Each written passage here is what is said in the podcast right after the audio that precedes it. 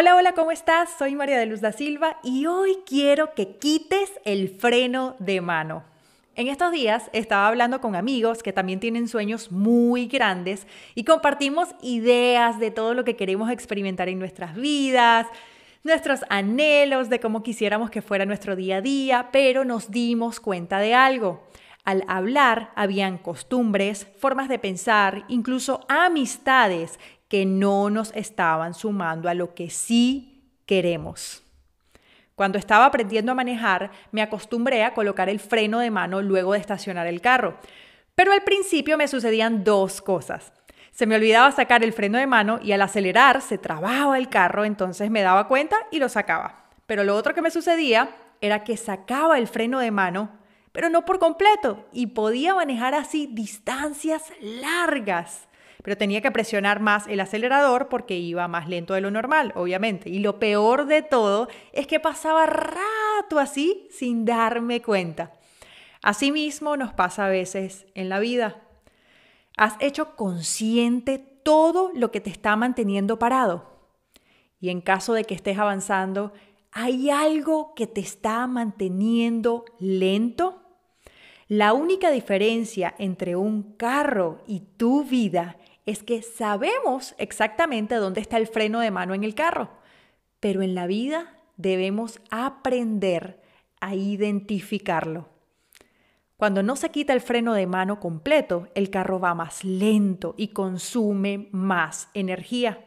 Si tienes el freno de mano aún activo, te tienes que esforzar mucho más para alcanzar lo que quieres.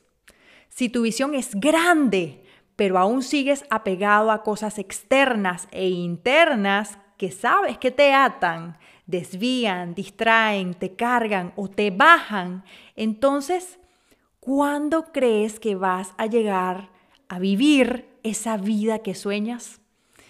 Hay algo de lo que me he dado cuenta, amigo, y es que mientras más grande es tu visión, más debes estar dispuesto a soltar.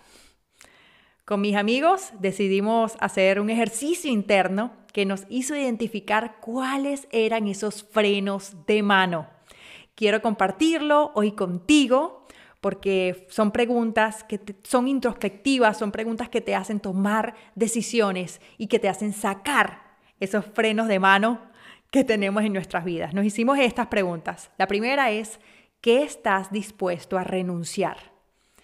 La segunda, ¿En qué te estás enfocando que te resta a lo que sí quieres? La tercera es, ¿qué costumbres tienes que no son útiles para lo que quieres? La siguiente es, ¿qué forma de pensar te está alejando de lo que quieres?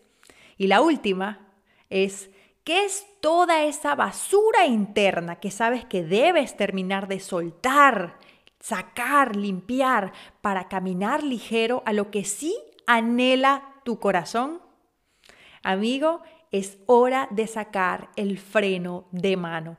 Hazte estas preguntas y me encantaría que me compartieras tus descubrimientos en mi cuenta de Instagram, arroba María.